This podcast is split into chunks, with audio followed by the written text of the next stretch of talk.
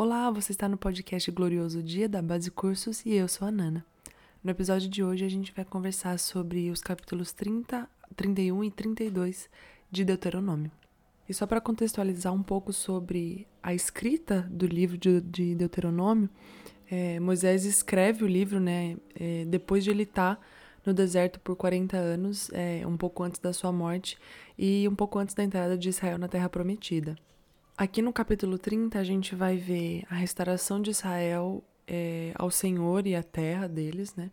O poder de amar e obedecer a Deus e a importância da obediência à aliança de Deus.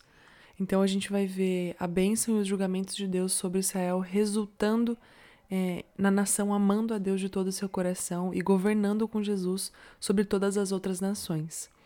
É, essas promessas que a gente vê aqui no, no, no capítulo 30 é, elas vão ser finalmente cumpridas no retorno de Jesus e do milênio.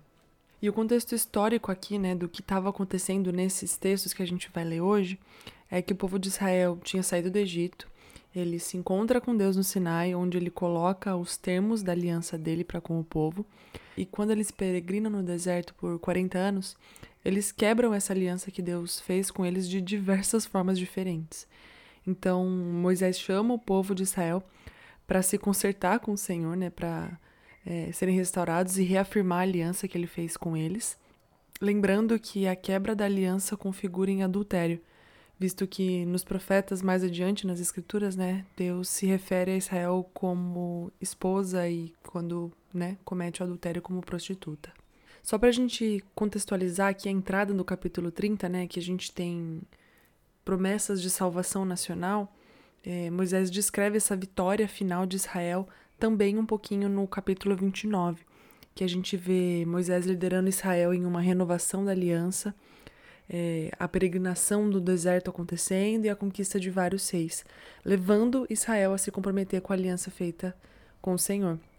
E aí a gente também tem, né, no finalzinho de, do capítulo, é, as advertências sobre as horrorosas consequências que a desobediência pode trazer para eles. E aí sim a gente entra no capítulo 30, em que a gente tem as promessas do Senhor para com Israel a respeito de restauração e de salvação. Os versos 1 a 5 de Deuteronômio 30 dizem: Quando essas coisas vierem sobre vocês, a bênção e a maldição que pus diante de vocês, se vocês se lembrarem delas entre todas as nações para onde o Senhor, o seu Deus, os lançar, e voltarem para o Senhor de todo o seu coração, então o Senhor, seu Deus, mudará a sorte de vocês e se compadecerá de vocês e os reunirá de todos os povos na terra. Ele fará bem a vocês e os multiplicará mais do que aos seus pais. Então, depois que Israel for expulso por Deus da terra prometida, eles vão se lembrar das promessas e também dos julgamentos de Deus, e eles retornarão ao Senhor.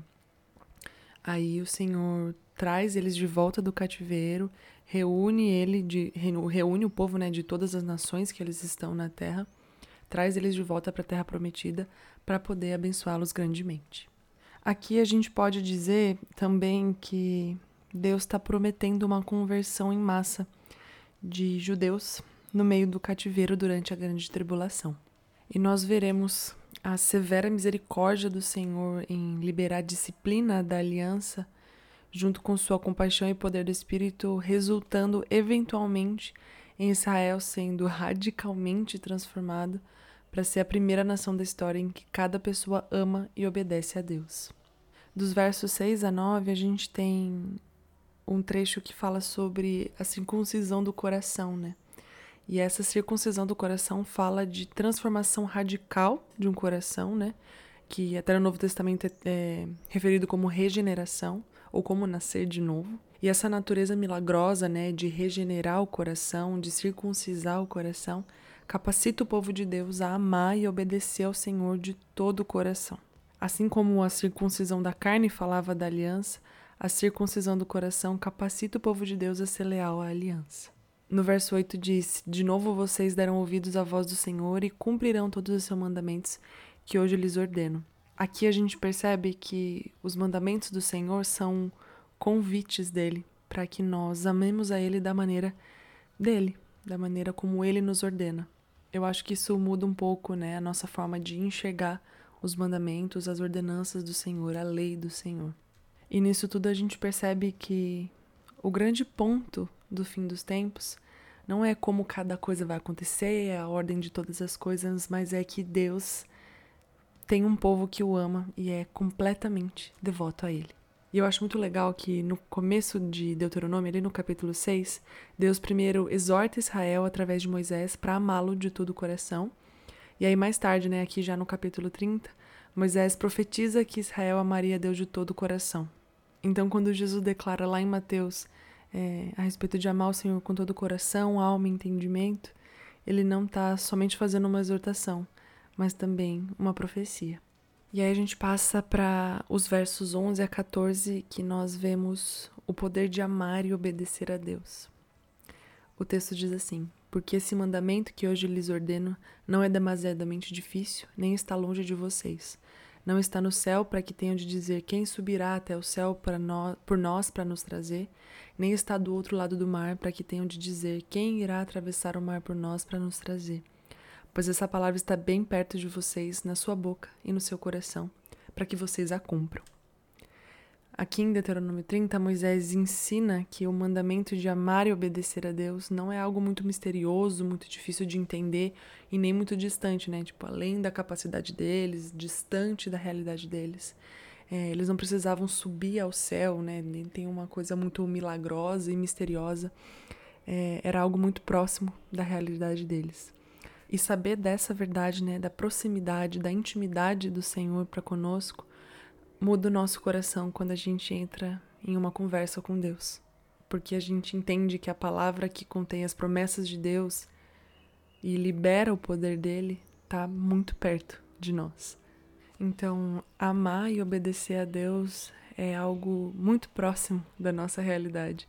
Não é nada que exige grandes mistérios ou que a gente precise se esforçar de um jeito sobre-humano, mas é algo muito próximo da nossa realidade e isso traz poder para as nossas vidas. E aí, entrando no capítulo 31 de Deuteronômio, Deus fala para Moisés sobre Josué, né, para que ele deve ser o sucessor, é, e isso é imediatamente antes de Israel entrar na Terra Prometida. Moisés então encarrega o povo e Josué a serem fortes e corajosos.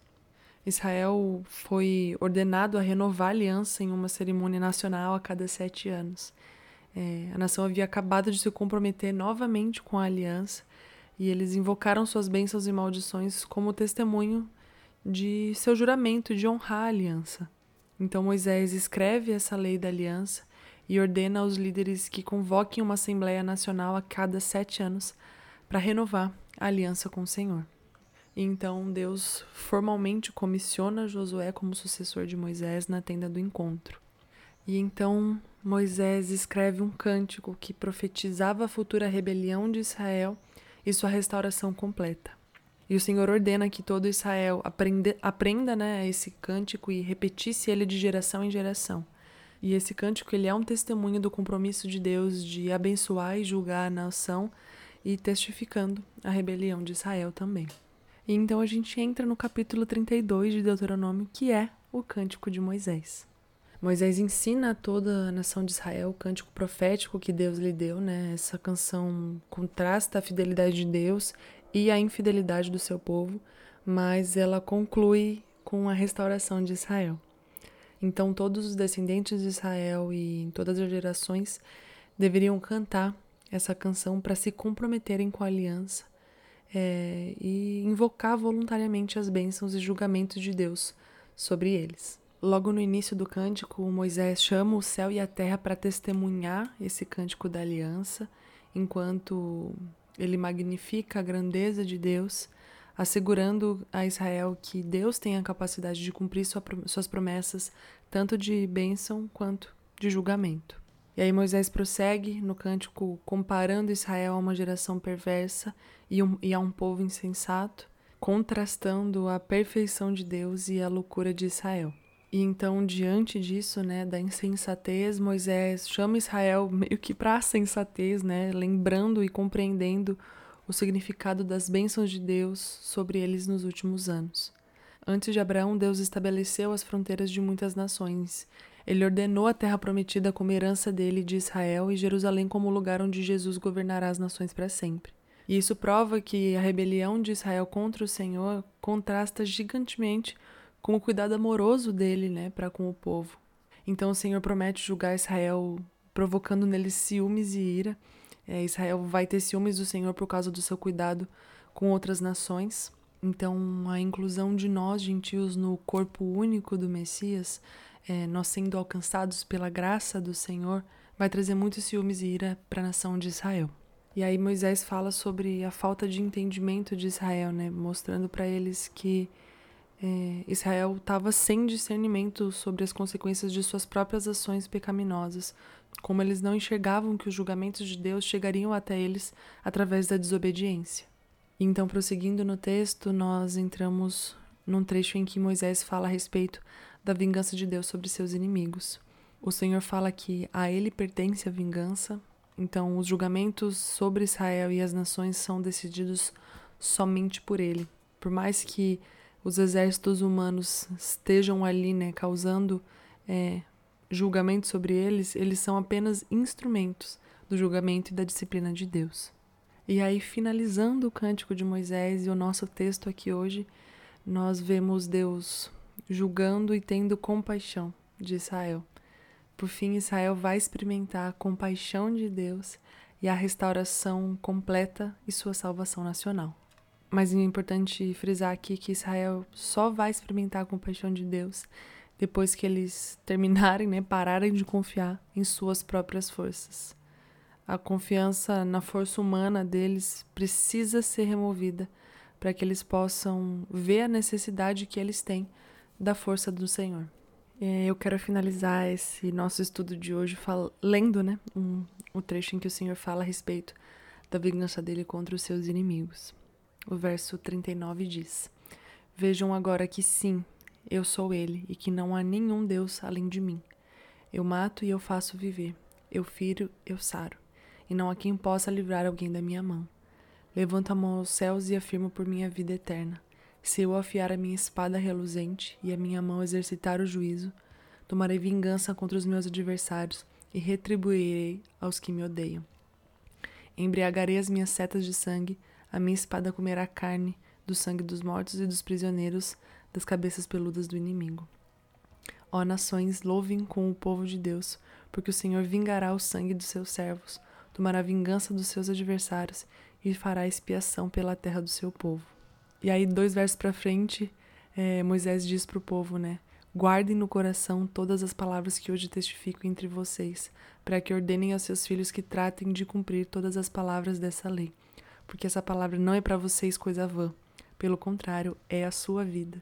E por essa mesma palavra vocês prolongarão os dias na terra, em que, passando o Jordão, vocês vão entrar e da qual tomarão posse. Enfim, eu acho muito bonito como o Senhor ele está ali exortando e falando para Israel para amá-lo e como ele ainda no fim de todas as coisas vai vingar aqueles que se colocarem contra eles. É, é muito bonito ver o amor do Senhor por Israel. Enfim, é isso. Esse foi o nosso estudo de hoje. Até o nosso próximo episódio em que a gente vai entrar no livro de Salmos. Estou ansiosa. Até lá e Maranata.